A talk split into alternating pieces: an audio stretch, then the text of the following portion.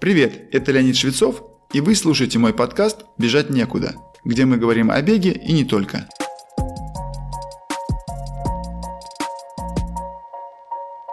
Когда я начал работу над этим выпуском, то вспомнил, что подобный вопрос задавали мне с завидной регулярностью за время долгой профессиональной карьеры. И вот, отвечая на него где-то в 15 раз, я задумался, а что же такого особенного должно быть в питании бегуна? Чтобы поддерживать его здоровье и способствовать наилучшему восстановлению. Сегодня я хочу поделиться именно своими мыслями и принципами, которых я придерживался в течение всей более чем 20-летней профессиональной карьеры. Нет смысла делать какой-то фундаментальный семинар, поскольку, во-первых, о питании бегунов написано немало статей и больших трудов, а во-вторых, питание – это очень индивидуальная штука.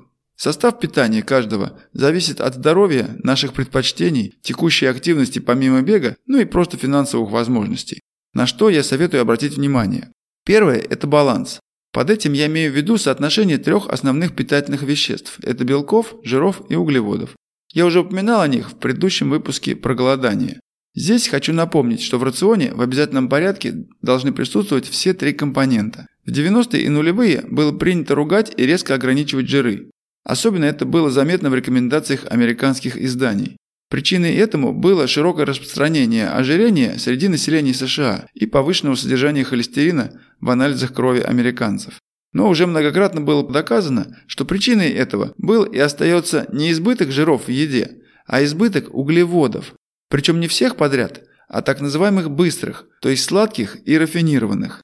Поэтому винить надо сладкие напитки и почти все кондитерские изделия. Именно их избыток в питании приводит к избыточному отложению жиров в теле человека и повышению концентрации холестерина в крови. Жиры же из натуральных источников, животных и растительных, вполне необходимы организму для синтеза гормонов, обновления клеточных мембран и других целей. Правда, важно понимать, что термическая обработка жиров должна быть очень сидящей или вообще никакой. В одной из книг по питанию мне встретилась фраза «На ваших сковородках кипит ваша смерть». Здесь подразумевается, что жиры претерпевают химические изменения при нагревании до высоких температур, поэтому эту процедуру лучше ограничивать. Еще многие источники советуют использовать для жарки специальные масла, при нагревании которых минимизируется образование вредных веществ. Следующий компонент – белки. Они тоже могут быть животного и растительного происхождения. Их важные отличия следующие. Человеку для полноценного синтеза собственных белков необходимо 20 аминокислот.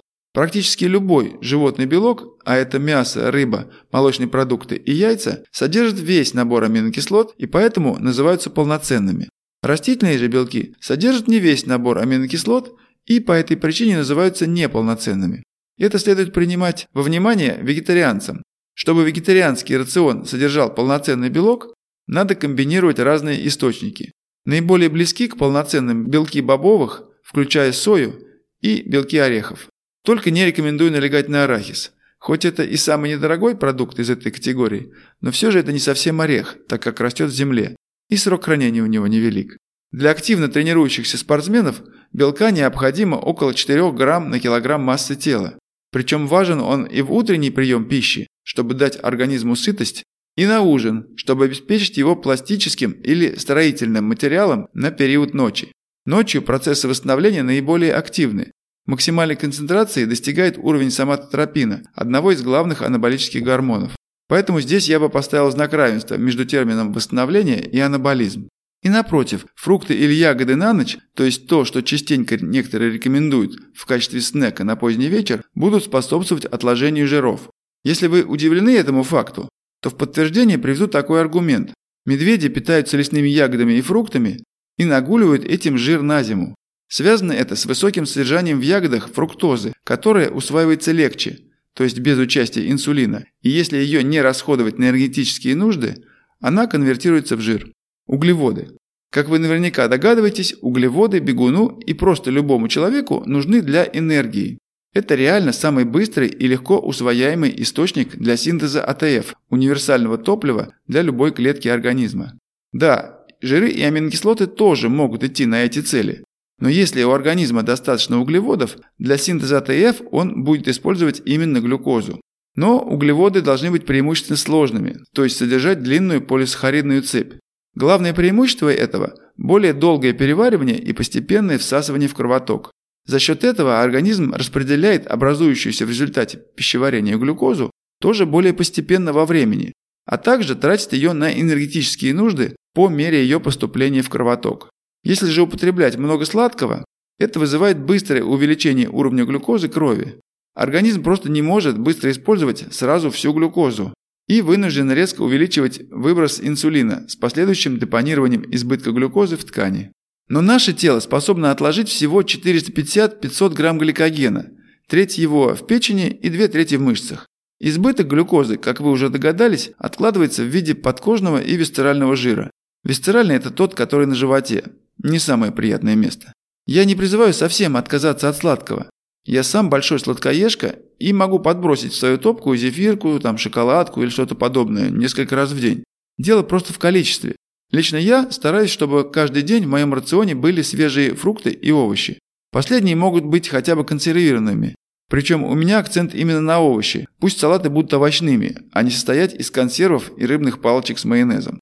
Что касается источников крахмалистых углеводов, то для этой цели как нельзя лучше подходят разнообразные крупы – гречка, пшено, рис, овсянка, ну и тому подобное.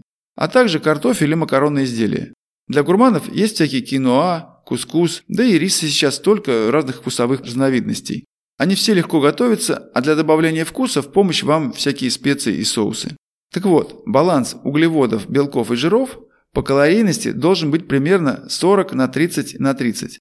Здесь важно понимать, что калорийность жиров более чем вдвое выше первых двух компонентов, а именно 9 килокалорий на грамм против 4,2 килокалорий у углеводов и белков. Если вы скажете, что у вас нет времени на взвешивание и учет, то каждый нутрициолог скажет вам, что это важно, особенно если вы стремитесь к контролю массы тела или ее снижению. Тем более есть альтернативные способы контроля их соотношения. Вопрос желания. Второй важный момент после соблюдения баланса – это наличие витаминов и минералов. Если не вдаваться в тонкости, а наметить просто тенденцию, то чем меньше ваша пища прошла обработку пищевой промышленности, тем более она богата естественными витаминами. Когда я подхожу к кассе супермаркета, я смотрю на свою тележку и стараюсь оценить процент свежих продуктов, то есть то, что я набрал на развес. Заморозку тоже можно отнести к этой же категории, так как при быстром замораживании и грамотном размораживании процент сохранения витаминов тоже высок. Если же вы сомневаетесь в количестве витаминов в вашем рационе, сейчас можно сделать анализ крови на содержание более чем по двум десяткам показателей, в том числе витаминов и микроэлементов. Этот подход хорош еще и тем, что у некоторых людей дефицит какого-либо витамина в организме может быть связан не с дефицитом его поступления, а с недостаточным усвоением или повышенным выведением, либо повышенной потребностью. Например, при атрофическом гастрите или язве желудка может быть понижено содержание витамина В12 и железа из-за дефицита синтеза так называемого белка Касла. Йода может быть просто мало в воде в вашем регионе, и примеров немало. Конечно, назначать дополнительный прием отдельных компонентов, вроде микронутриентов и витаминов, лучше только после консультации с врачом-диетологом или нутрициологом.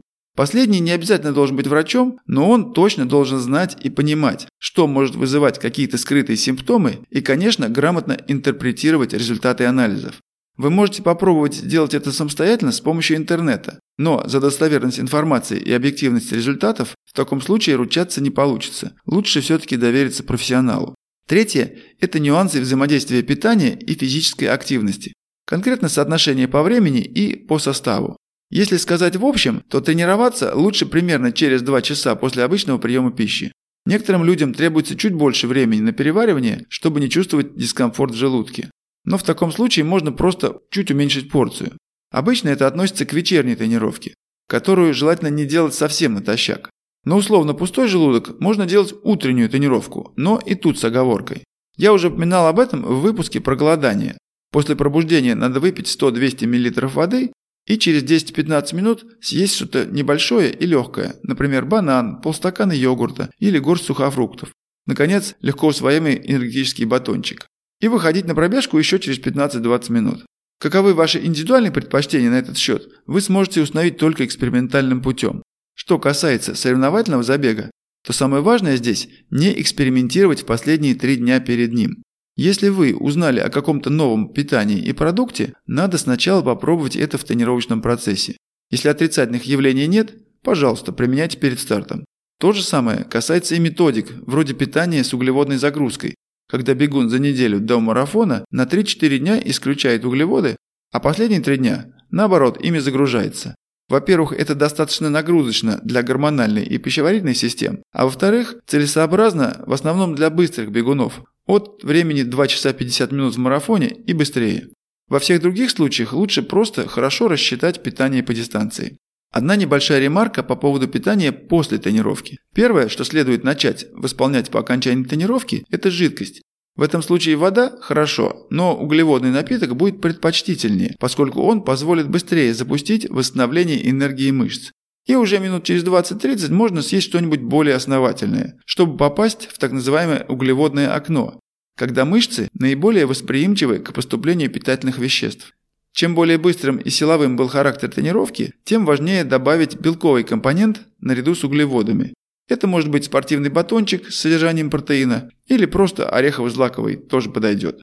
Как правило, это относится только к самым интенсивным и длительным тренировкам. В целом, питание человека, активно занимающегося спортом, должно просто отвечать базовым принципам здорового питания – при этом неплохо получить индивидуальный план питания хотя бы на первые 2-3 месяца в сотрудничестве со специалистом по питанию.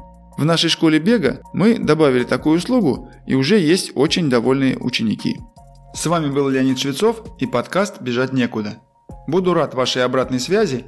Делитесь своими мыслями по теме сегодняшнего выпуска, задавайте вопросы и предлагайте темы для следующих.